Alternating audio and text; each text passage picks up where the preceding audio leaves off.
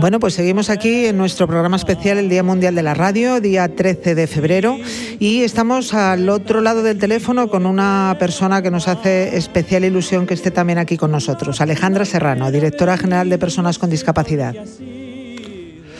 Hola, ¿qué tal? Buenos días. Muy buenos días, Alejandra. Eh, mm, bueno, primero darte las gracias por estar aquí con nosotros en este día tan especial. Mm, queremos hacerte unas preguntitas muy cortas porque sabemos que tienes, eh, eh, bueno, pues problemas de tiempo ahora en esta época del año y en todas. Yo creo que, que de- tu cargo hace que tengas estos problemas también de tiempo. Bueno, en primero, solamente una pequeña presentación, licenciada en Derecho, vinculada en el sector educativo. En el año 2011 comienzas tu labor en el ayuntamiento y eh, desde 2015 eres concejal en el Ayuntamiento de San Fernando. Has sido también diputada de la Asamblea y siempre has estado muy vinculada con temas de la discapacidad. Hoy en día eres directora general de Personas con Discapacidad. Cuéntanos, para empezar, vamos a hablar de la discapacidad. ¿Cómo estáis en la Comunidad de Madrid en cuanto al porcentaje de personas de discapacidad eh, y sobre todo también con problemas de salud mental? Cuéntanos. Bueno, tengo que decir que el compromiso, en primer lugar, el compromiso del Gobierno de la Comunidad de Madrid, al que pertenezco, es absoluto con las personas con discapacidad y sus familias. Y eso demuestra, pues lo demostramos día a día con las diferentes eh, actuaciones que implementamos pues, para mejorar la vida de estas eh, personas.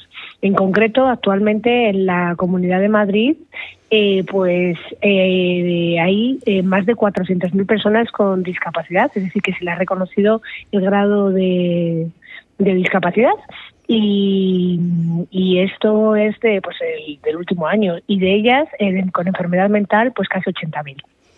Qué barbaridad, qué barbaridad. Fíjate, Alejandra, como este era un programa especial, tenemos que decir que hoy doña Alejandra iba a venir aquí, pero afortunadamente Sí. la reina no va todos los días a la Comunidad de Madrid. Cuéntanos, y luego sigue Ana y vamos con el otro invitado que también lo quiero presentar. Cuéntanos qué ha pasado Sí, hoy, que, que has pues- estado muy agobiada. Pues es que la reina, bueno, es que la reina Leticia, eh, pues eh, ya sabéis que colabora muchísimo con temas eh, sociales y hoy ha visitado Crecovi porque ahí está la sede de, de FEDER, que es la Federación de Enfermedades eh, Raras de España. Y entonces, pues la, eh, la reina Leticia, pues ha, eh, ha visitado las instalaciones y para reunirse con FEDER y pues claro, eh, pues hemos estado con ella y la hemos recibido pues pues pues muy encantados además de, de contar con ella porque además insistimos que la Casa Real además siempre ha sido muy solidaria y muy comprometida con todos los temas sociales así que por eso pues me ha sido imposible acudir en persona a visitaros en un día tan especial para todos vosotros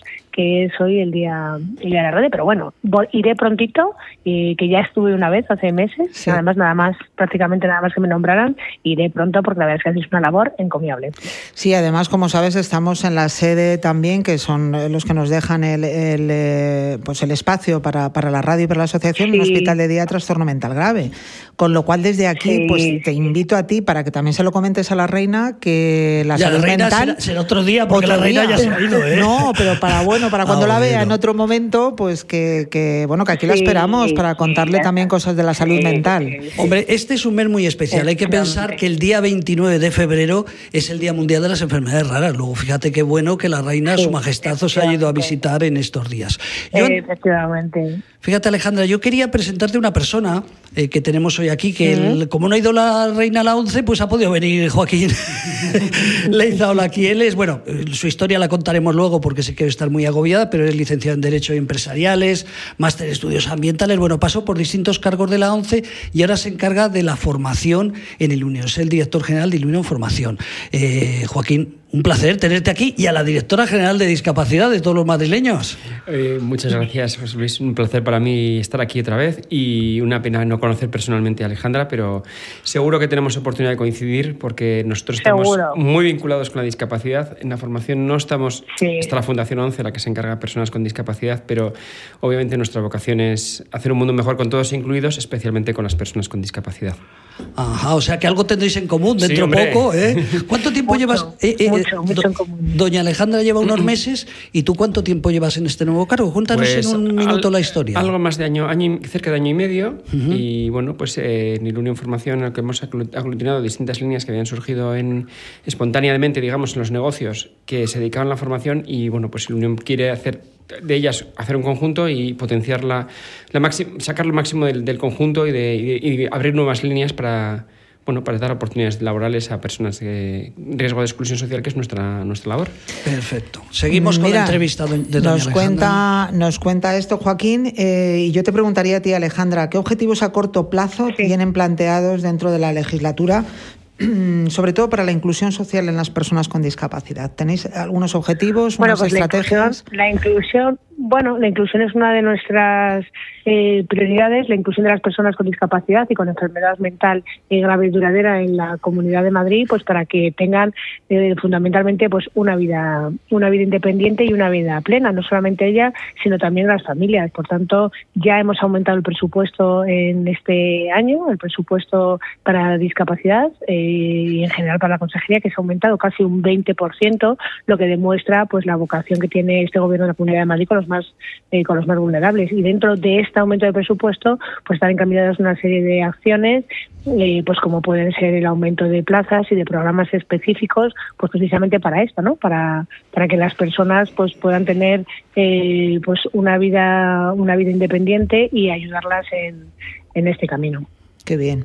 Y bueno, como sabemos que tienes mucha prisa, te voy a hacer ya la última pregunta y ya eh, nos quedamos Nada, con Joaquín. estoy encantadísima de estar con vosotros. Bueno, y te iba a decir una cosa, fíjate, porque no puedes alargar la entrevista, pero en unos minutos va a venir Borja Fanjul, que es el presidente del Pleno del Hombre, Ayuntamiento de Madrid, que estoy seguro que os sí, conocéis y sí. mucho. Y es el, es el presidente de mi Muchísimo, distrito. A ver, a ver, muchísimo. a ver qué dice, espérate que Joaquín Sí. dice que Es el delegado de mi distrito. Ah, sí, de- tú vives en Moncloa, Vaca. Sí. Correcto. Ah, vale, vale. Pues estará aquí también con Sí, nosotros sí, eh, sí. dentro de unos minutos. Le estamos esperando que decíamos, mira, igual si llega antes podemos hablar los cuatro.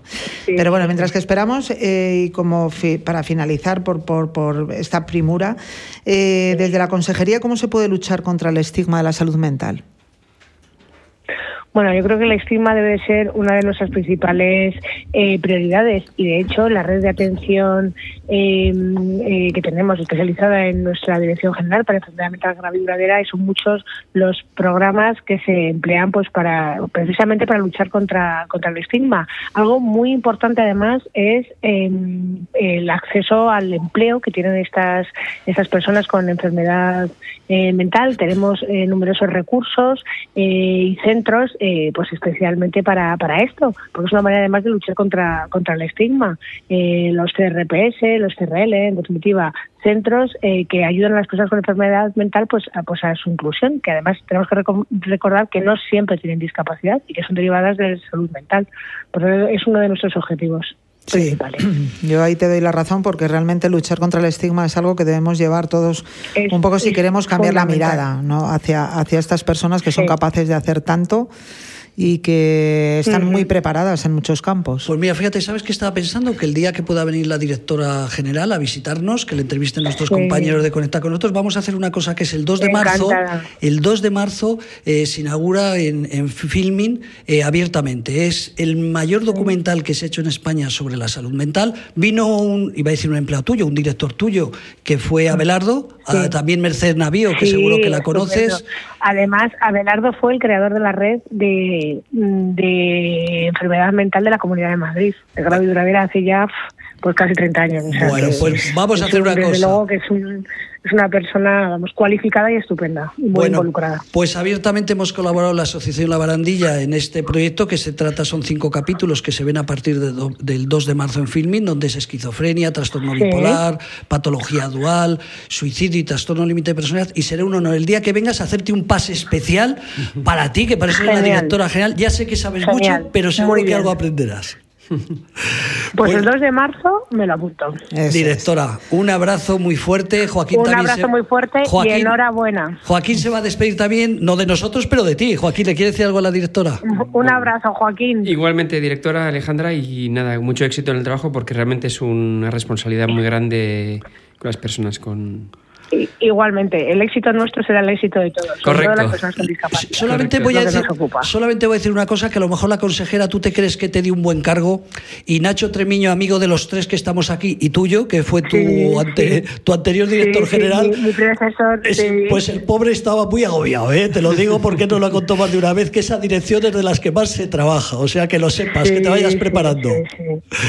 Pero nada, nada, con trabajo, con, con ilusión, con ganas y con esfuerzo y dedicación, pues nada, haremos un gran trabajo, estoy convencida entre todos. Pues bien, directora, un abrazo. Un abrazo muy fuerte y te esperamos el día 2. Un abrazo. Sí, sí, el día 2 contad conmigo. Un abrazo. Gracias, un abrazo. Pues bueno, seguimos, seguimos con esta entrevista. Joaquín, casi te diría un poquito porque es importante los oyentes que sepan que, que, de repente no ha sido un enchufado, que ha llegado ahí director de, de, del área de formación. ¿Por qué nos cuentas un poquito tu trayectoria, que ha sido larga, ya incluso antes de la ONCE? Sé que trabajaste también nueve años en una empresa importante de consultoría. Sí, yo bueno, vine a Madrid de la mano de la ONCE porque ya bueno, soy afiliado a la ONCE, me habían hecho algunas ofertas y bueno, pues vine a probar a Madrid y probé, estuve a gusto, de hecho encontré una mujer con la que sigo casado. o sea, fue un viaje aprovechado. Sí, sí, sí. Y luego, bueno, pues estuve en lo que era Antigua Ociosa, lo que, es parte, lo que sería parte de Ilunion y bueno, pues tuve la oportunidad de salir a Pricewaterhouse, una consultora y de las grandes. Fue entre unos años muy exigentes, muy duros, pero bueno, salimos vivos, pero volví a, a, la empresa más normal y en este caso la mano de Ilunion y bueno, pues asumí un proyecto sociosanitario y que estuve hasta, la, hasta, septiembre, hasta septiembre del 22 y bueno, desde entonces estoy con el área de formación que queremos impulsar en Union. Yo, para que sepan quién es este señor, hace un par de años hicimos una, hacemos muchas jornadas, ¿no? Pero hicimos una jornada eh, donde vino pues él, eh, vino él, vino la directora general de, ya saben que yo trabajo en Asispa, pues vino la directora general de Asispa, vino la directora general de la Fundación Asispa, muchos empresarios, el presidente de CLECE, y tuvimos el placer de conocerlo allí y verlo. También vino Nacho Tremiño, ¿verdad? ¿Te acuerdas aquella... Uh -huh aquella reunión y me sorprendió positivamente porque cuando él se fue, yo vi que, que mi directora general, Elena, Elena San Pedro, hablaba muy cordialmente con él y son competencia, porque Asispa era competencia de Ilunion, era, digo, competencia sana. Y cuando se va Elena y Ana Dame, les digo, oye, digo, pero si es vuestra competencia, dice, mira, es uno de los ejecutivos más enrollados que hay en el mundo empresarial. Seremos competencia a la hora de acudir a un concurso. Dice, pero es de estas personas que es entrañable y que puedes hablar abiertamente con él. Oye, eso me dijeron. Sí, tengo, Ahí queda, ¿no? Tengo muy buena relación con Elena San Pedro. La verdad es que yo es una mujer estupenda y, y, no, y aparte que, bueno, aparte que hemos podido tener un buen feeling personal, eh, sí que es verdad que tenemos, aunque nos puedas ver como competencia, tenemos muchos intereses comunes porque compartimos dos cosas fundamentales. En ese momento estábamos eh, prestando el servicio de teleasistencia en el Ayuntamiento de Madrid y nos interesaba alinear en cierta forma, eh, sobre todo por un tema de sistemas que nos tenía un poco asfixiados a los dos, y luego por otro lado porque los dos, las dos representábamos entidades con carácter social y obviamente pues eh, cuando estábamos en los foros de, de digamos empresariales pues obviamente eh, velábamos ambos porque, pues porque se, se mantuvieran una serie de, de elementos sociales en, en, los planteamientos que hiciéramos como entidades empresariales. O sea, que, que os solís llevar bien con la competencia, lo digo como una... Es que es lo suyo, es que, en, bueno, en, en la, hay que competir y es muy bueno la competencia, pero obviamente eh, lo que tenemos que crear es valor para la, para, la, para la, ciudadanía a la que prestamos servicios, especialmente en el mundo de sociosanitario, de la dependencia, del mayor, porque al final, mmm, a ver, obviamente como empresas privadas hay que ganar dinero y hay que ser rentable y hay que ser eficiente, pero sobre todo hay que prestar un buen servicio. y eso lo compartíamos Elena y Asispa con, conmigo y con Ilunio Sociosanitario, que ahora es Ilunio Vida Senior, sin ningún tipo de dudas. Incluso me imagino también, porque claro, eh, sois empresas que lleváis muchos años trabajando eh, por las personas en general, eh, y claro, incluso el tema de los precios, tenéis que estar más o menos algún tipo de acuerdo, no sé si existe, no, para no, que no entren empresas de estas que, que no, se dedican, eso, eso bueno, no, cada eso, uno va a lo suyo, ¿no? No, eso, bueno, básicamente tanto Asispa como nosotros nos dedicamos a, a concursos públicos y ahí es la administración pública la que los saca y establece cómo se, cómo se adjudican bueno, ahí podemos hablar mucho sobre, sobre cómo se lanzan las licitaciones y lo que prevalece, lo que prevalece en esas licitaciones. Y luego, cuando, es, cuando se trata de servicios privados, no se conciertan precios, obviamente, pero sí que analizas la competencia y te, te, te ajustas. Pero no, hombre, no, no podemos. y menos decirlo en público. Y menos decirlo en público. Pero bueno, no, pero no, realmente, realmente no ocurre. O sea, la concurrencia, la competencia es muy sana eh, y, y, de hecho, pero en cualquier caso, ni Asispa ni nosotros tenemos que- prácticamente presencia en el sector privado. Me, me imagino que en los concursos públicos eh, muchas veces, que es lo que yo he escuchado, pu- pues mira, desde Clece a Sispa, por ejemplo, ya que lo he nombrado de aquella, de aquella reunión. Yo imagino que muchas veces eh, hasta os cabreáis, ¿no? Los que vais a concursar, porque a veces la administración valora más los precios casi siempre más eh, que, que un poco el trabajo que lleváis haciendo, ¿no? ¿Eso es así, Joaquín? Eso es así, o sea, se valora muchísimo el precio porque la parte técnica es muy difícil de objetivizarla y es muy difícil de, de hacer una buena, una buena segmentación. Luego ya está, pues, eh, las, la- las valoraciones o las cómo lo gestionen cada uno de los equipos de valoración, que ahí hay, pues, hay los, los hay más profesionales y los hay, pues, eh, que francamente en muchas ocas- ocasiones nos han creado dudas. Pero bueno, es, es, es parte de las reglas del juego, mm, la administración pública manda, eh, nosotros no les vamos a enfadar, pero obviamente tenemos nuestro criterio y nuestra opinión. Claro. Yo desde aquí lo he dicho muchas veces, ¿eh? que la administración tendría que preocuparse muchas veces en, en un poco la gestión que llevan las empresas, que no es la bajada de precios, porque la bajada de precios y la administración pues se ahorrará. Pero luego eso también repercute en los empleados, porque si los empleados, eh, su empresa va a un concurso, tiene que limar hasta el último céntimo, pues sube el IPC, sube todo, y eso a, la eh, a las empresas os repercute. Ellos, la famosa ley de desindexación, que más de una vez sé que has escuchado eh, hablar y la has padecido, eh, pues algún oyente no lo sabe, consiste en que una empresa va a un concurso público y como no esté en las bases, que normalmente no está, pues sube el IPC, sube la luz, sube todo, pero sin embargo suben los salarios, pero sin embargo ellos no pueden repercutir eso en- en las administraciones. Correcto, eso por un lado está o sea, la ley y, y además se han presentado años inflacionistas estos dos, tres últimos años, lo cual pues, ha provocado que eso se desajuste mucho, pero también es verdad que es responsabilidad de las compañías hacer una previsión de, las, de, las, de los aspectos de, de inflación y nosotros lo hacíamos para que, bueno, pues tú sabes que el primer año andas un poquito más holgado y el, y el último año andarás un poquito más justo. Es decir, que también las empresas nos tenemos que adaptar y hacer nuestra propuesta teniendo en cuenta, considerando ese, ese factor, porque está en, las, está en las bases, nos guste o no nos guste. Lo malo es eso que, que hay empresas que ajustan, apuran el primer año y luego, pues luego pedir sopitas, pues eso ya no, no, no debería valer. Sí, lo hemos vivido con más de, de una... No vamos a entrar ahora eh, en debates, pero eso es así que es bueno que lo sepan también los oyentes, ¿no? Que muchas veces y sobre todo los trabajadores que hay que apurar también a la administración un poquito que, que haga un reajuste.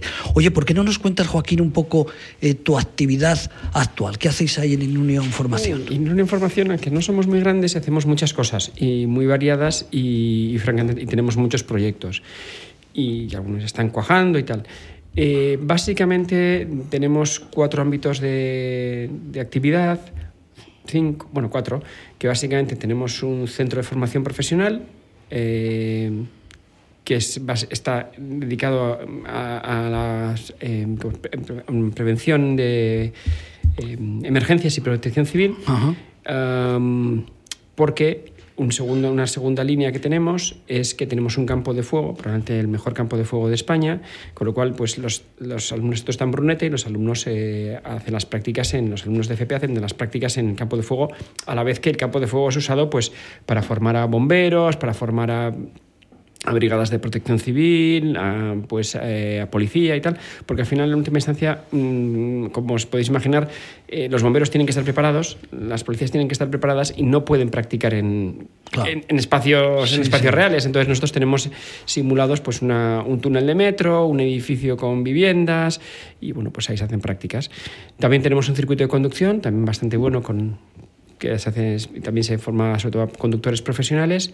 Y luego tenemos un amplio abanico de servicios de, de consultoría en formación y básicamente eh, es- estamos muy especializados en, bueno, gestionamos dinero de Fundae y algún dinero de Next Generation de europeo y lo que hacemos es formar a personas eh, a capacitarlos sobre todo en la economía social que eso está más muy vinculado con nuestra razón de ser es decir y además está muy vinculado con lo que ha estado comentando la directora general de, de, las personas con discapacidad, que en última instancia es muy importante que, la, que accedan al trabajo y para acceder al trabajo es necesario, es muy importante la formación. Entonces yo diría que la formación para las personas, eh, la, formación en un mundo tan cambiante, tan acelerado como está hoy día, pues es muy importante que, que las, las, personas estemos, nos, nos, renovemos, nos, nos, formemos y especialmente en la economía social, porque donde se quiere dar oportunidades muchas veces a colectivos vulnerables y sensibles, pues es muy fácil que se queden atrás y es muy importante que, bueno, pues a través de la formación estén,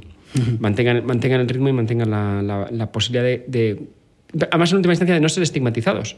La, la, formación, yo creo que también, cuando está hablando de las preguntas de que, cómo evitar la estigma, pues también estamos la sociedad civil, que podemos ayudar a, en eso, pues con la parte de la formación y capacitarlos de verdad para, para llegar a ser profesionales que realizan bien su trabajo.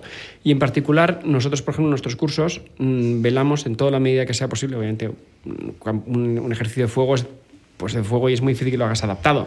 Pero toda la formación que hacemos de, de sobre todo en parte de consultoría y tal, en competencias digitales, en habilidades transversales y tal, son cursos adaptados. Y eh, incluso estamos tratando de, la mayoría, todos son adaptados, pero la mayoría, algunos estamos tratando de hacer también incluso para mm, la discapacidad intelectual, que, que a veces también es muy sensible a, y que necesita también formarse, que a veces la comunicación, la formación tiene que ser diferente. Oye, y diciendo todo esto que me parece, me parece increíble, ¿no? Esta labor, pero ¿cómo pueden, para personas que a lo mejor no tengan, eh, bueno, pues sea, no se hayan molestado, nadie les haya contado a ver cómo pueden llegar hasta vosotros, qué tiene que hacer una persona que tiene discapacidad y quiere formar parte de, de este proceso vuestro de, de preparación. Bueno, a ver, nosotros estamos nuestra formación la ofrecemos a todo el público en general, con discapacidad y sin discapacidad. Lo que sí hacemos es que procuramos que nuestros cursos sean accesibles de tal manera que sean accesibles a todo el mundo. Vale. Y y porque lo que es estrictamente formar a personas con discapacidad para que se cualifiquen, está la Fundación 11 y por Talento Digital, que ahí sí que además están creando una cantera de, de grandes profesionales en profesiones del futuro súper importantes. Obviamente, nosotros damos la bienvenida en Ilunio Formación a todas las personas con discapacidad que tengan una vocación, que tengan una ilusión, pues nosotros ponemos todas nuestras facilidades para que esa formación sea efectiva para, para cada una de las personas con su discapacidad. Oye, y, y, una consulta, ¿qué tal os lleváis con las administraciones? Bueno, sé que la ONCE como tal eh, tiene relación con todas las instituciones. Te digo porque, bueno, no sé si me dará tiempo a preguntarle, esta tarde viene a las seis el director general de, la director general de las personas con discapacidad, el del gobierno, uh -huh. eh, eh, que seguro que también lo conoces. Entonces, una persona de tamaño bajo, tal vez te suene, es un director general, ha repetido este año. Eh, me refiero que estuvo en la anterior legislatura, eh, Jesús Martín Blanco. Eh, te decía que un poco con las administraciones os apoyan para que las personas con discapacidad tengan esas posibilidades de formarse y, de profesionalizarse más. Pues, a ver, de forma directa, nosotros con forma directa no pero sí a través de pues, la fundación y a través de muchas entidades de la discapacidad, por supuesto que sí. Y luego, indirectamente, desde luego que muchísimo, porque al final, eh, por ejemplo, estos proyectos que estamos haciendo con la economía social, donde hay muchísimas personas con discapacidad, pues obviamente que se destinen recursos, obviamente, pues facilita muchísimo. Y las relaciones con las administraciones públicas siempre son, siempre son muy buenas, pues porque, porque somos, creo que somos una entidad, una entidad, un compañero de viaje de, absoluta confianza y, y, nosotros nos sentimos cómodos con una administración pública que, que vela por los intereses que compartimos. Perfecto. Y hay mucha lista de espera en todo esto. Tenéis, eh, bueno, pues tenéis que hacer selección, tenéis que hacer algo para que, porque me imagino, oye, una buena formación, tanto discapacidad como no discapacidad, encima con discapacidad, que está todo como muy para ellos. Supongo que con la cantidad de gente, bueno, ya nos ha dicho Alejandra, la cantidad de personas que hay con discapacidad. Eh, sí, un montón. No voy a, no, ahora luego se me ha ido la cifra. 400.000 me parece sí, Charlie, por me eso digo, me que son muchas. muchos. Entonces, ¿tenéis algún tipo de selección vosotros a la hora de a la hora de que la gente pueda entrar a estos cursos y a esta formación? Eh, bueno, en las que estamos haciendo nosotros, sobre todo, en, por ejemplo, hablando de la economía social, pues eh, no tenemos que hacer selección porque por dos motivos. Una, porque el objetivo que, no, que tenemos de captar alumnos, o sea, de, de, de, de incorporar personas, en este caso tenemos 74.000 personas, comprendéis, no, no, al contrario, el reto es conseguirlas.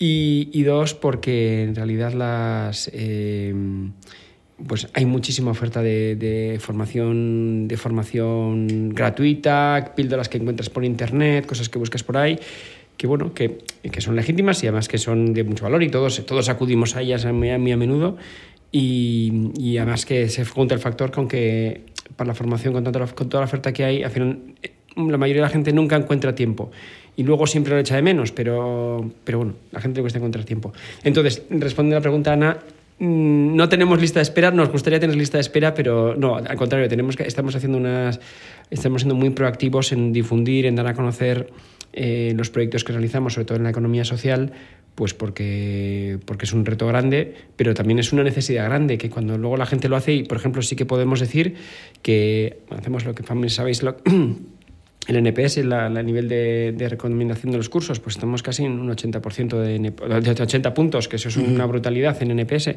o, más del 90% de personas que recomendarían eh, hacer el curso que, que, han recibido con nosotros, pues obviamente eh, son cursos buenos. Fíjate, pasa muchas veces en, en empresas en general.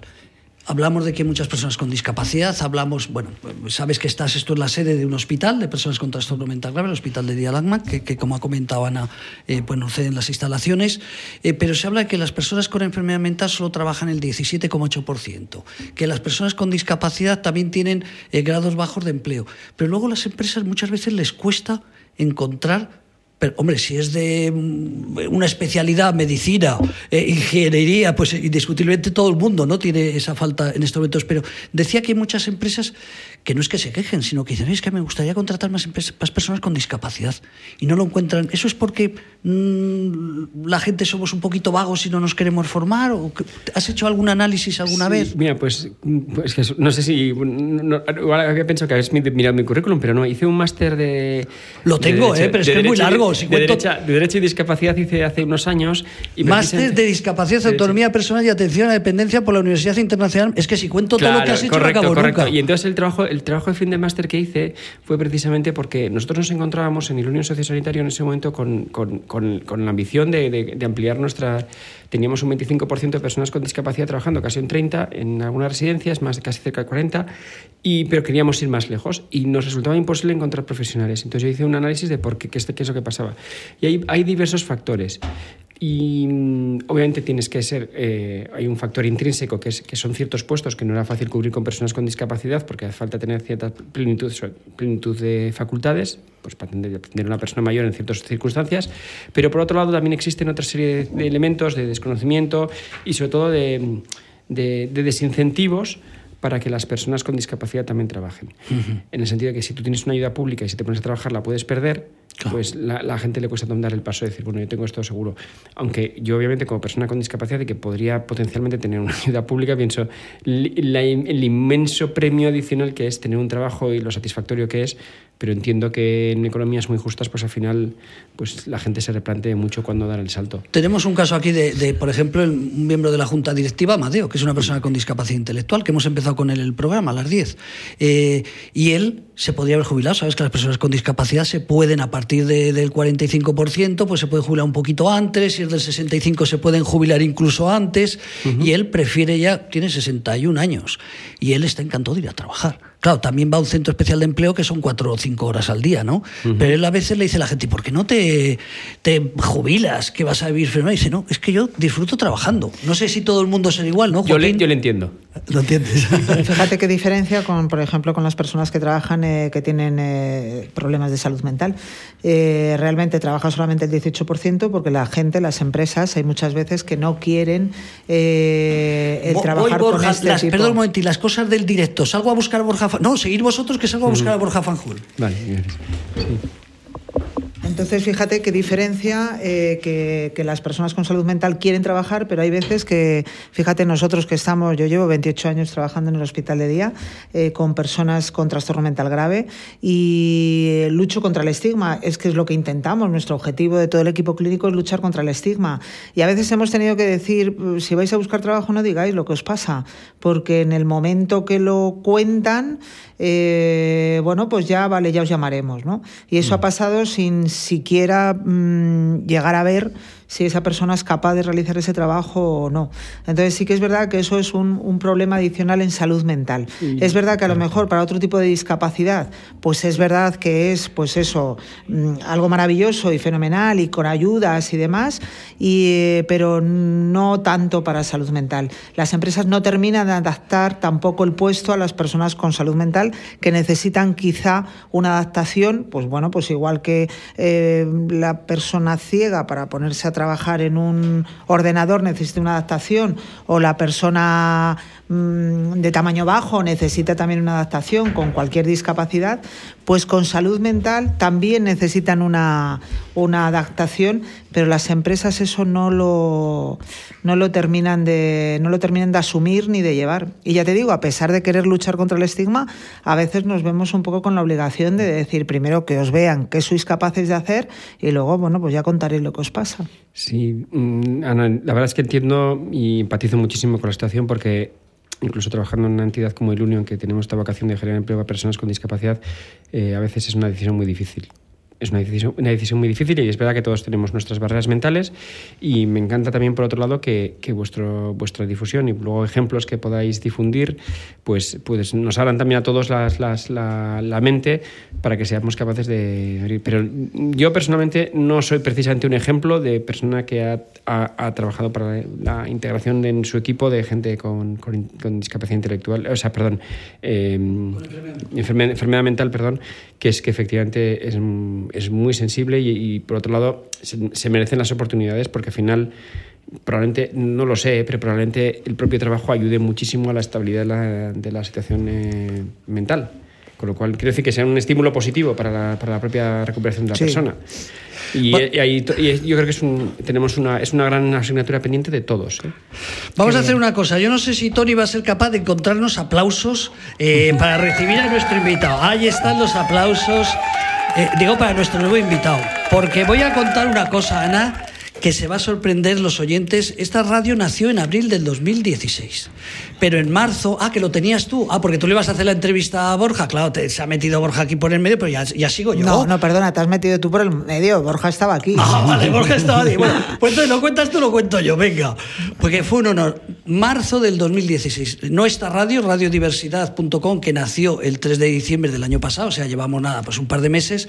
Pero en marzo del 2016, el otro día encontré una fotografía donde la primera entrevista de Radio La Barandilla fue para Borja Fanjul. Don Borja, muy buenos días. Muy buenos días. ¿Qué tal? Es que me hace ilusión pues fastidiarle a no. No sabía que había pasado tanto tiempo, sí. pero bueno, es eh, un orgullo haber estado haber sido entrevistado en una radio pues que, que al final eh, lleva tantos años emitiendo, así que... Pues tú fuiste gracias. el primero.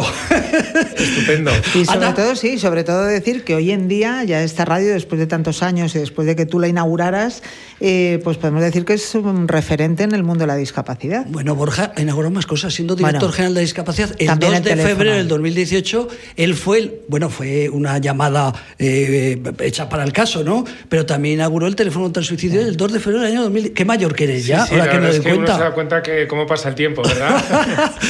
bueno, bueno, de todas formas, pues, pues eh, primero agradecerte que estés aquí en un día como hoy, en, en radiodiversidad.com, que sabes que es nuestra nueva radio que ha, bueno, pues ha, hace muy poquito tiempo. Dos, dos, 3 de diciembre, o sea que nada, un par de meses. Que ya emitimos las 24 horas. Es lo mismo, pero con 24 horas. En vez de con, antes que era poquitas horas, pues ahora más. Pues encantado Así de estar que... aquí. La verdad es que es un, un honor que me, que me, hayáis invitado. Encantado y además encontrarme con Joaquín también es una, una, alegría.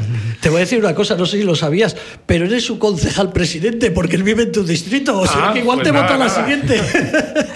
bueno, y decirte, tam decirte, también que hace unos minutos hasta con nosotros también Alejandra Serrano y también uh -huh. te ha dado recuerdos. Estupendo. Que le hemos dicho que estarías por aquí y, y, bueno, que también te ha dado recuerdos. Oye, ¿sabes que Borja se chatea con todo el mundo? Claro. Porque te has estado chateando con ella esta mañana, ¿no? Sí, he estado visitando un, un, centro esta mañana de personas con discapacidad y yo cada vez que voy a un, a un centro, como dependen de ella, que ella es al final la que pone el dinero, pues eh, medio pido permiso para poder, para poder ir a visitar. Así que esta ah. mañana me está mensajando con ella, me ha dicho que no había ningún problema y, y fenomenal.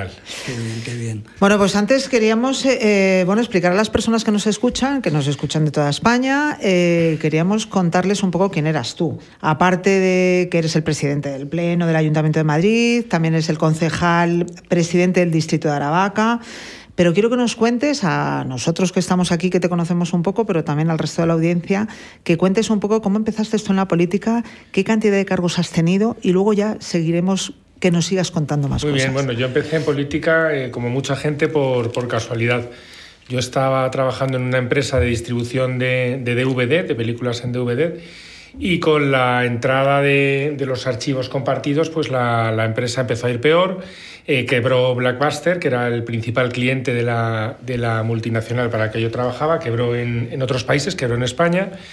Y eh, pues eh, antes de que se hundiese el barco, me puse a buscar trabajo y me hablaron de una posibilidad de entrar al Congreso de los Diputados de asistente. Hice una entrevista, no me compensaba porque económicamente no me lo podía permitir, pero ya cuando la empresa iba eh, realmente mal, pues volví a llamar, oye, queda, ¿siguen teniendo esta plaza? Sí, pues me la quedo. ¿Y ahí y fuiste con nuestro buen amigo Francisco Baño? ¿Empezaste con él? Ahí entré ah, de asistente pues, de 36 diputados. Éramos ah. varios que llevamos a 36 diputados, entre otros Paco Baño, del que rápidamente, como todo el mundo, me hice muy amigo porque Paco eh, tiene la, la, capacidad de, pues de, de, hacerse querer rápidamente y, y, ahí estuve cuatro años. Uh -huh. Qué bueno, qué sí. bueno. Luego pasé a la Asamblea de Madrid como diputado, que me llamó Esperanza Aguirre y fui encantado de la vida, eh, un trabajo que me, la verdad es que me apasionó.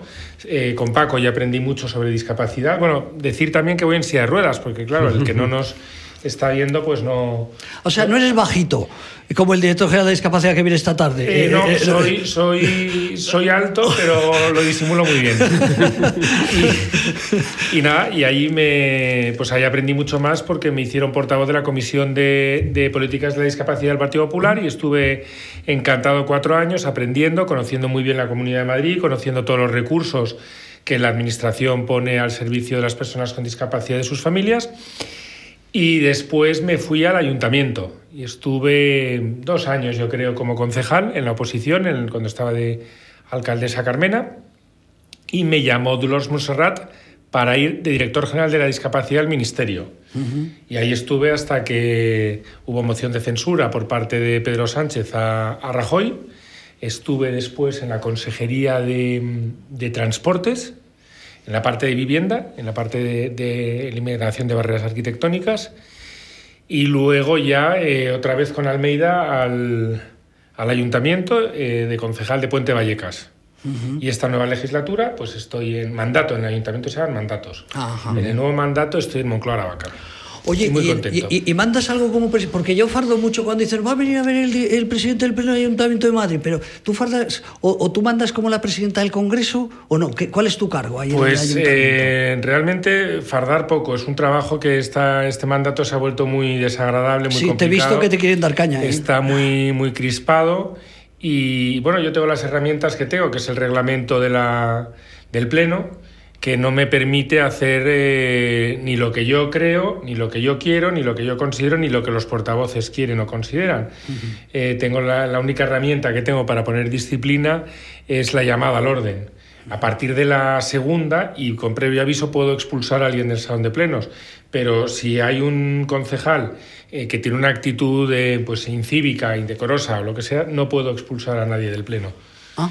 A la primera no. A la primera no. O sea, tiene a la que segunda ser tampoco tiene pesadito... que ser a la pues tiene que ser alguien que quiere que le eche. Ah, Porque como tiene que ser tiene que haber tres avisos y en el segundo tengo que percibir que uno más y lo he hecho, pues lo normal es que la gente se porte mal hasta el segundo aviso. Claro. Y al tercero dice, uy, que me voy. Eh, solamente he expulsado una vez a una persona, del, a un concejal del salón de plenos, y fue porque al tercer aviso seguía sin hacer ningún caso.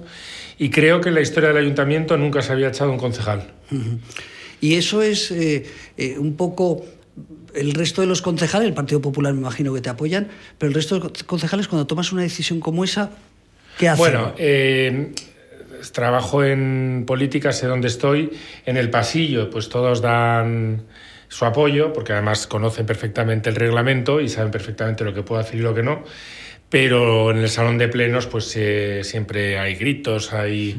Mm acusaciones de imparcialidad, en fin. Sí, eso, fíjate, eso te iba a preguntar porque eh, un, un, diputado del Congreso nos contaba que muchas veces todo lo que se ve en el Congreso, que vemos todos los españoles, que es que parece que estáis a la gresca todo el día, que en cosas estaréis a la gresca, pero que luego se cierran las puertas y sois todos, a ver, no te digo que íntimos amigos, pero cordial. Bueno, yo creo que eso, em, la imagen que damos no es buena. Creo que la imagen que se está dando últimamente en la política en, el último año es francamente desagradable. Yo creo que eso hace que los ciudadanos pues, se alejen, tengan una desafección más grande si cabe de la que había.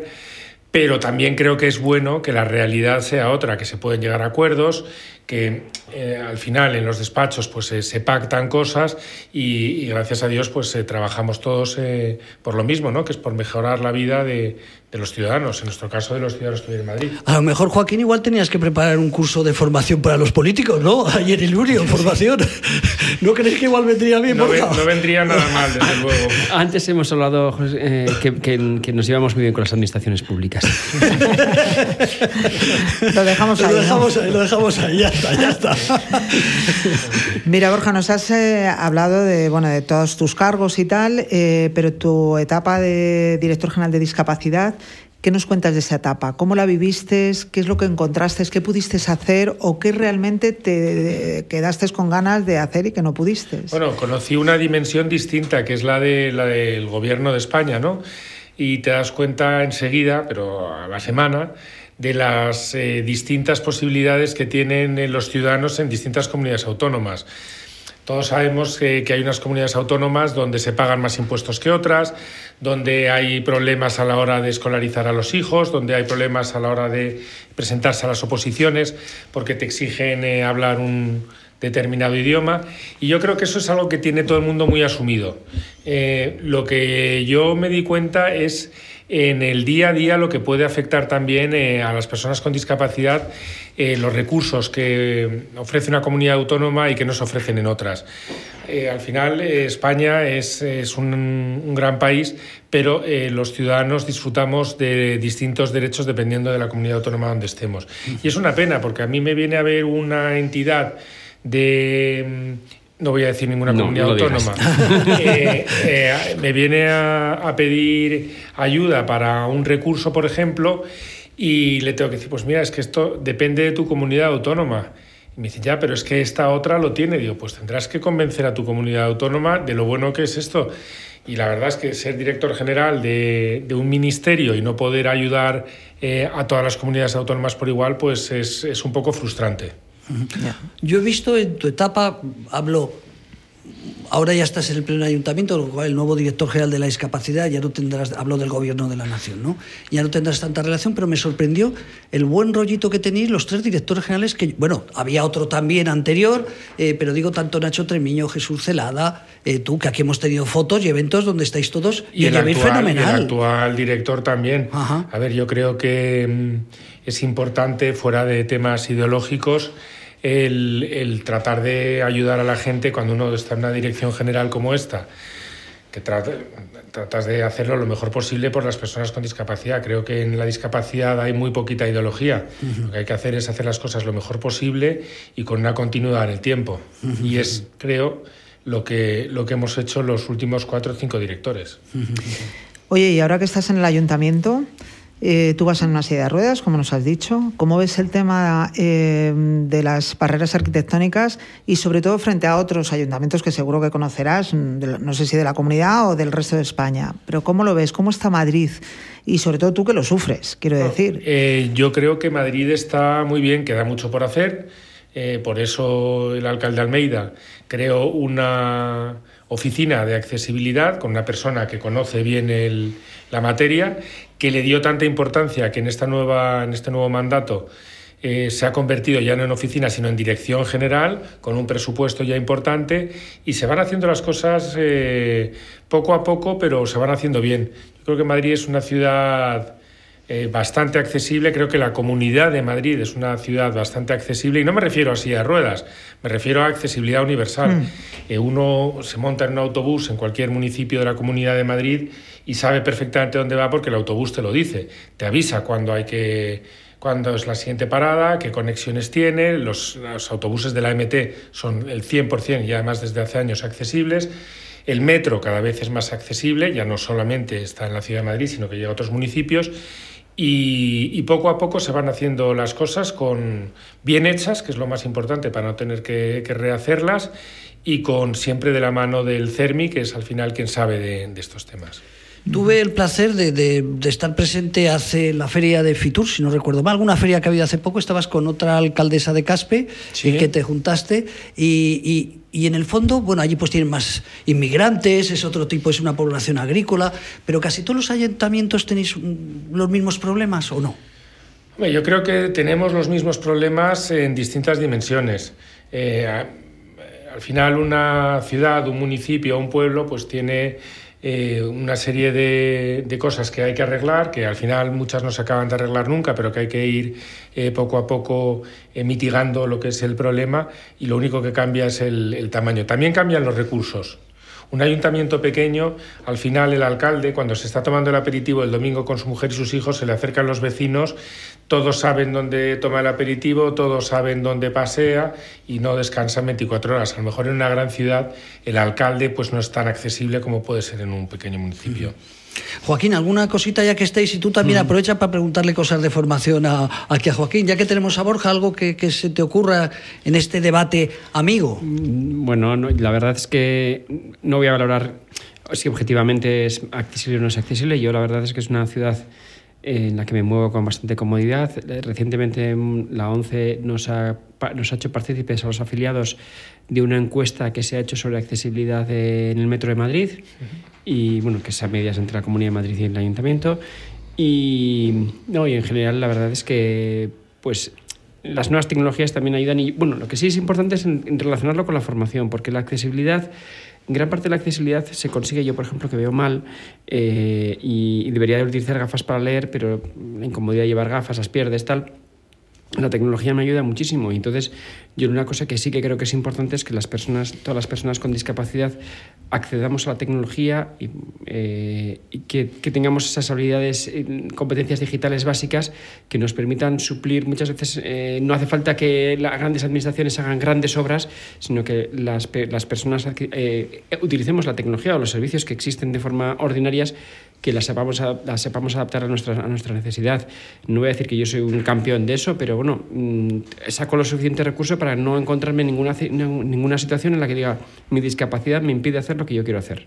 No, no la encuentro, en, afortunadamente. Bueno, yo te tengo que decir que sin discapacidad, yo hay veces que intento hacer cosas por vía digital y me resulta súper complicado para subir Ana, un documento ya tengo para no quién sé va a hacer el próximo curso de Pues mira, cuenta, con, cuenta, conmigo porque es que a veces digo, pero bueno, ¿qué pasa 20 veces pinchando en el mismo sitio y resulta que no se sube? Sí, no, hay, hay, por ejemplo, no es tan no, fácil, ¿eh? Y, por ejemplo, hay, hay, un tema que, por ejemplo, mira, sí que me pasó con el Ayuntamiento de Madrid porque también trabajo con otra asociación y también soy tesorero y vicepresidente y, y trabajamos mucho con el Ayuntamiento de Madrid, bien, siempre bien.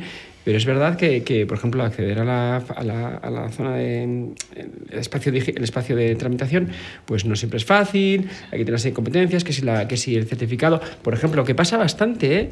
en el Ayuntamiento de Madrid, por ejemplo, cuando quieres reportar, mmm, ya no, hace tiempo que no lo hago y no sé si está, pero siempre te ponen este, el, el cacha este que tienes que identificar unas letras y tal, y que vienen con una raya y partida sí. y no sé cuántos, digo, te dan la opción de que lo pongas en sonoro, da igual, en sonoro, no, yo siempre, siempre, tengo problemas.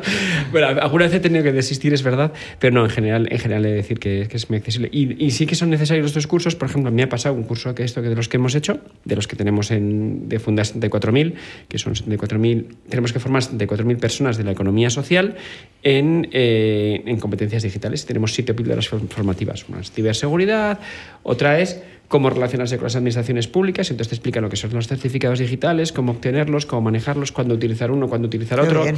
No, no, son muy prácticos. Y otro, y yo lo he hecho y maravilloso, porque yo mismo, pues, no, mi DNI electrónico lo tenía con el certificado caducado y ahora desde que lo tengo, pues hago mil cosas. Y además, recientemente acabo de descubrir que mi ordenador encima tiene una, una rendija para poder meter el CDI. Con lo cual yo pensaba una cosa que no podía hacer, gracias a este curso, pues sé que lo puedo hacer.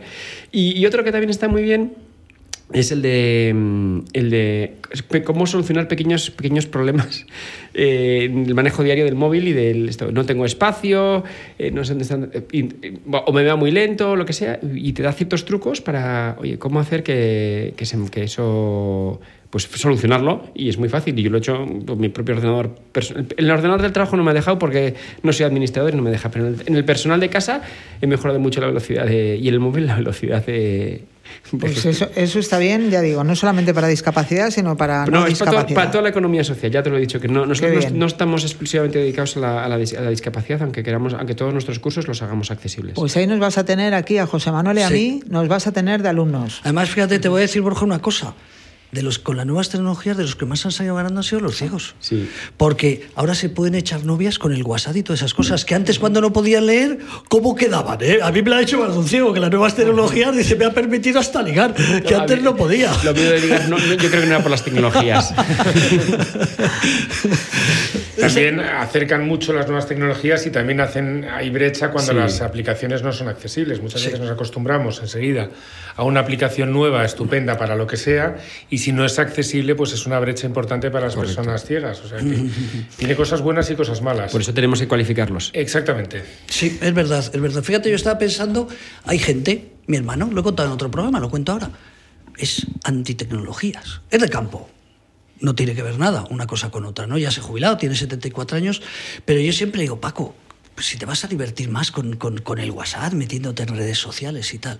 Y me contó una anécdota que le he contado alguna vez, pero esto hace poquitos meses o un año, que él va al banco y le dice la del banco, va a parecerme un poco tonto, pero como no me escucha, es muy buena persona, es muy listo, pero lo que voy a decir es un poquito fuerte. Eh, y me dice, a mí no me cuentes historias. El que quiera llamarme, si es algo grave, ya me llamará otra vez, si no me pilla, porque él se va al campo, claro, sigue trabajando, eh, se va al campo y no se lleva el teléfono y tal las veces. Y yo, pero Paco, aprende y tal. Me dice, mira, el otro día estuve en el banco y, en el banco y me dice, eh, pues fulanita, no recuerdo el nombre, Paco, te voy a hacer una pérdida y así me tienes el teléfono. Y me cago en Dios, ¿cómo va a una pérdida tan perdida que se bueno, pero ahí. te, diría una cosa que a veces pensamos siempre que la, cualificación tenemos que pensar en, temas de tecnología, en temas digitales y tal, pero eh, hay muchísimos ámbitos de la, de la vida actual que no se refieren estrictamente a las competencias digitales, que, que, también hay que cualificar las personas, que las personas tenemos que ir eh, adaptando y tenemos que ir aprendiendo.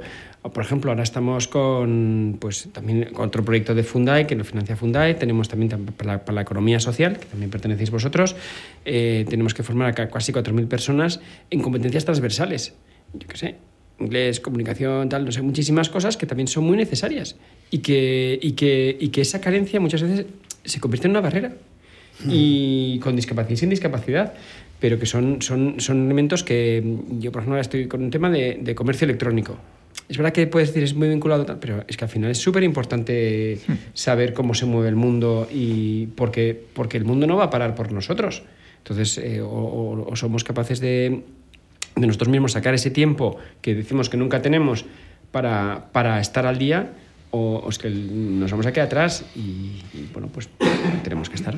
Sí, sí, y sobre todo, fíjate, yo me estoy dando cuenta ahora que ya este año eh, pues nos adjudican lo de derecho público, que hemos estado peleando hay un tiempo, y nos damos cuenta que parece una cosa tan simple, pero hasta para presentarte un concurso, da igual que sea de la Caixa, que de quien sea, necesitas estar muy, muy al día de las nuevas tecnologías, ¿eh?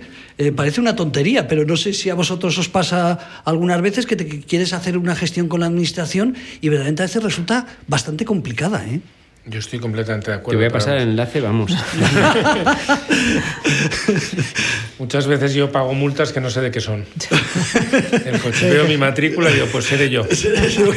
no vas a discutir, ¿no? Es verdad, es verdad. De todas formas, en el ayuntamiento supongo que, bueno, un ayuntamiento tan grande como el de Madrid y tal, supongo que todo esto, las tecnologías, lo, lo, tendrá todo como muy, muy clarito, ¿no? Bueno, se trabaja Para mucho Para vosotros mismos, sobre todo después de la pandemia, ¿no? de accesibilidad. Se trabaja mucho con el IAM, que es eh, la parte de informática del ayuntamiento, y también en, eh, de la mano de otras entidades eh, se trabaja, no sé si mucho o poco, pero para que todo sea más comprensible. Bueno, nos quedan nada, nos quedan exactamente cinco minutos. Vale, pues un tema que me gustaría que, a ver qué pensáis vosotros. Nosotros es un, es un, un programa que vamos a empezar o queremos empezar, lo, vamos a lanzar dentro de poquito. Eh, un proyecto que queremos que nos parece muy importante y me gustaría saber vuestra opinión. ¿Qué pensáis sobre la soledad no deseada, que ahora hablamos mucho de ella, pero en trastorno mental grave? Porque siempre hablamos de la soledad no deseada de las personas mayores, de a lo mejor de los jóvenes, porque ahora están con las redes, se encuentran muy solos y eso eh, tienen problemas de salud mental muchas veces, pero no, nos olvidamos de la soledad no deseada en personas con trastorno mental grave. Me gustaría saber, pues en cuanto al ayuntamiento, si tenéis, en cuanto, bueno, pues, pues a la ciudad de Madrid, si tenéis algo pensado, eh, alguna estrategia o algo a, corto plazo para trabajar en, en, este, en este sentido, y si también a nivel de, mm, bueno, pues vosotros de Ilunion también tenéis, entra dentro ah, de... Ah, perdón, Joaquín, voy a hacer un matiz por oyentes, que a lo mejor no mm. saben, hay oyentes que no tienen idea de lo que es la salud mental. ¿Por qué hacemos este proyecto? Bueno, yo soy familiar de una persona con trastorno mental grave, estamos en un hospital, lo hemos dicho, de personas con trastorno mental. Y fíjate, si comentábamos, creo que era con la directora general Joaquín, me ha parecido recordar con la directora general que hemos dicho que solamente trabajaban el 17 y pico por ciento de las personas. Nosotros, tú Ana, tú Joaquín, tú Borja, en el trabajo hacemos amistades. O sea, fíjate, si solo trabaja el 18%, un poquito menos de 18%, en el trabajo hacemos amistades. A veces en el trabajo hasta te casas, ¿eh? hasta encuentras mujeres. Eh, eh, si sales por ahí... Pues por eso he dicho, José que, efectivamente que es súper importante, por eso uno de los factores que yo pienso que aunque tengas estímulos fuera para no trabajar siendo una persona con discapacidad, creo que es muy importante y, uno, y más para eh, pues precisamente uno de los factores es esto, el de la socialización, y súper importante, y en particular con la soledad no deseada. Y además yo quiero decir una cosa, que en este caso concreto la soledad no deseada es cierto que nosotros en su día lo enfocamos mucho a las personas mayores y en caso, porque estábamos prestando la teleasistencia del Ayuntamiento de Madrid. Eh, tenía una compañera que recuerdo que cuando entró me, me habló de la soledad no deseada. Y de esas cosas que piensas tú como, como, como persona con ciudadano y dices, joder, qué verdad es, qué poco, qué poco, porque entonces en el año 15, 16, no sé prácticamente no se hablaba de esto. Y sin embargo, hay, gente que, pues, pues, dándole vueltas a cómo poder mejorar el servicio, pues piensan estas cosas. Y lo hablábamos y era como, como picar piedra, era como nada. Y, si te das cuenta que efectivamente el ayuntamiento lo hizo suyo y lo ha, lo ha potenciado, lo ha potenciado muy bien, y luego te das cuenta que efectivamente una vez que entras con un concepto, y es verdad que hace poco yo leí un artículo sobre la soledad no deseada en los menores, en los jóvenes, y me sorprendí. Es verdad, hay mucha gente que está sola. Y Ana, es verdad que no, ahora te das cuenta que a medida que vas refinando tu cultura, en este caso de la atención a las personas y de preocuparte por las personas que viven solas y que, se, que, es, que es una angustia y que además es fuente de enfermedades, es fuente de, gasto público, es, que es, es, que es un. Es que es, un círculo vicioso tremendo. Pues eh, es un paso importante que tenemos que dar como sociedad. Nosotros como Unión, francamente, no, no, no, activamos nada singularmente para, para esto, pero bueno, eh, siempre ya ya está, ya está la semilla plantada. Fíjate, Borja, Borja, va a pensar, le voy a recordar una frase hace ya muchos años, porque claro, pasé por tantos sitios, cuando eras diputado en la Comunidad de Madrid. Eh, ya sabes que soy de la asociación, tú decides, una, una asociación de personas con trastorno mental ¿Te acuerdas que fui con Gorri y dijo, estoy aquí ante alguna pregunta no muy pertinente de algún diputado? Dijo, estoy aquí por loco, no por tonto. Bueno, pues la asociación tú decides lo que se dedica es a, reunirnos, a salir, a tomar una Coca-Cola porque es muy importante lo que estaba comentando Joaquín, la soledad de este colectivo, ¿no? Por eso hacía ese matiz para que recordaras Que, ya se habla desde hace años. A mí me parece muy acertado que lo, que lo hagáis, que empecéis con ese proyecto que creo que es importante. Eh, creo que, que, hacéis muy bien, porque os dedicáis a eso. Sois un hospital y os dedicáis a eso. El Ayuntamiento de Madrid tiene una dirección general de personas mayores y que se le ha puesto ahora el apellido de y contra la soledad no deseada. Creo que el ayuntamiento tiene que seguir trabajando en la línea que lo está haciendo sin especificar que sean personas con enfermedad mental o no, que sean jóvenes o no. Yo siempre pienso que hay que hacer trajes a medida. Que cuando el trabajador social o la persona que se esté ocupando eh, de hacer llamadas o de hacer visitas, tiene que ir a ver a una persona, no a una persona con discapacidad, no a una persona joven, no a una persona eh, que tiene que, cuando llama a la puerta, se tiene que poner el traje de la persona a la que va a ver. No diferenciar. Vosotros sí, porque os dedicáis específicamente a eso. No hacéis eh, programas de radio para personas eh, deportistas o para personas extranjeras. Os ocupáis de las personas con discapacidad y fundamentalmente las personas con enfermedad mental. Yo creo que el ayuntamiento no tiene que ir eh, a tiro hecho a las personas eh, que están solas por un tema de salud mental, sino de personas que están solas, personas jóvenes, como dice Joaquín, que hay muchas que, se, que sin estar solas se sienten solas. Eh, y creo que se está haciendo muy bien y está funcionando muy bien. Tuvimos un programa pionero en Puente de Vallecas sobre la soledad no deseada y funcionó francamente bien. Fuimos muy felicitados, no, no, no, dependía de la Junta Municipal, así que no me voy a echar ninguna flor, pero los vecinos sí que nos trasladaban a nosotros que funcionaba muy bien. Fíjate, además, el Ayuntamiento de Madrid tiene una ventaja que muchas veces, claro, cuando hay tantas personas, es uno de los ayuntamientos no digo por cantidad, porque es el ayuntamiento más grande de España, por tanto, mm, donde mayor teleasistencia hay, que lo sabe perfectamente Joaquín, porque también eh, ha tenido a su cargo las áreas de teleasistencia. Pero fíjate, la teleasistencia da mucha información eh, de las personas en soledad, de las personas mayores, de las personas con trastorno mental. Fíjate, un tema que me imagino que los ayuntamientos lo estudian, pero yo sé, porque pertenezco a SISPA, que, que, que, que ahí hay mucha información con, con, la teleasistencia. Lo que tú dices es un ayuntamiento muy grande y muchas veces no sabemos los recursos que, que, tienen o cómo se llega a ellos, incluso trabajando en el ayuntamiento. Yo el otro día me enteré por la radio de, de un convenio que había hecho la Dirección General de Mayores y Soledad No Deseada eh, con farmacias, con colegios profesionales como el de administración, administradores de fincas para detectar lo antes posible a las personas que se veían en una situación de soledad.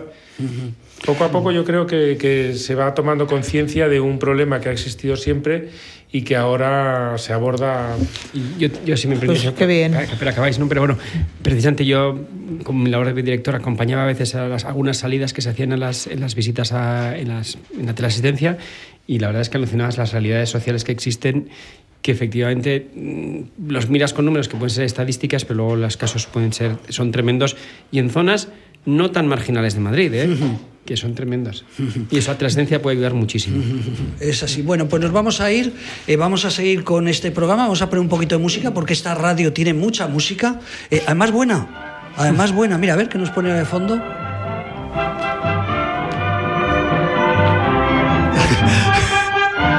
Es, es, porque es torero. Borja le gustan mucho los toros, por eso debe ser, ¿no? Que nos has puesto esta música. Bueno, pues nos vamos a despedir, vamos a seguir. Eh, dentro de un ratito, pues viene nuestro vicepresidente que va a hablar de economía. Para eso ha sido banquero, ¿no? Claro. Ana, pues ¿quién va a hablar de, banque de, de economía? economía? Pues el banquero, eh, Carlos. Luego, bueno, vamos a seguir con muchos programas. Tenemos también eh, Salud en la Barandilla, donde vamos a hablar de cosas interesantes. El doctor Manzano nos va a hablar de psiquiatría.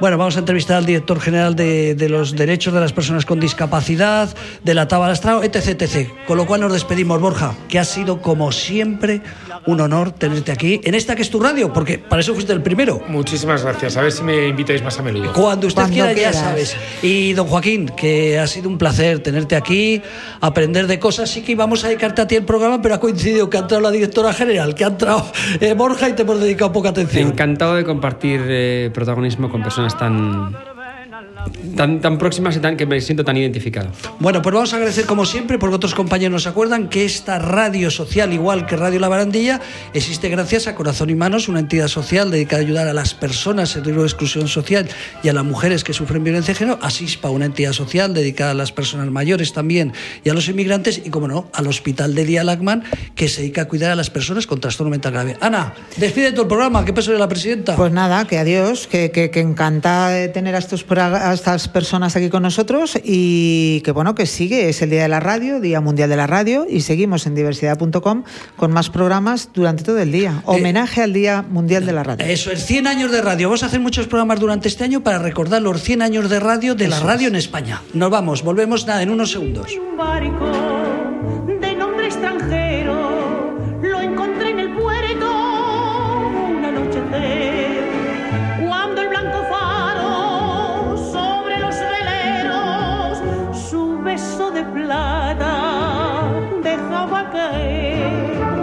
era hermoso y rubio como la cerveza, el pecho tatuado con un corazón.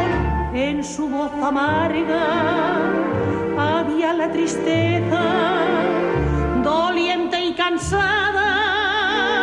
del acordeón. Y ante dos aguardiente sobre el manchado mostrador.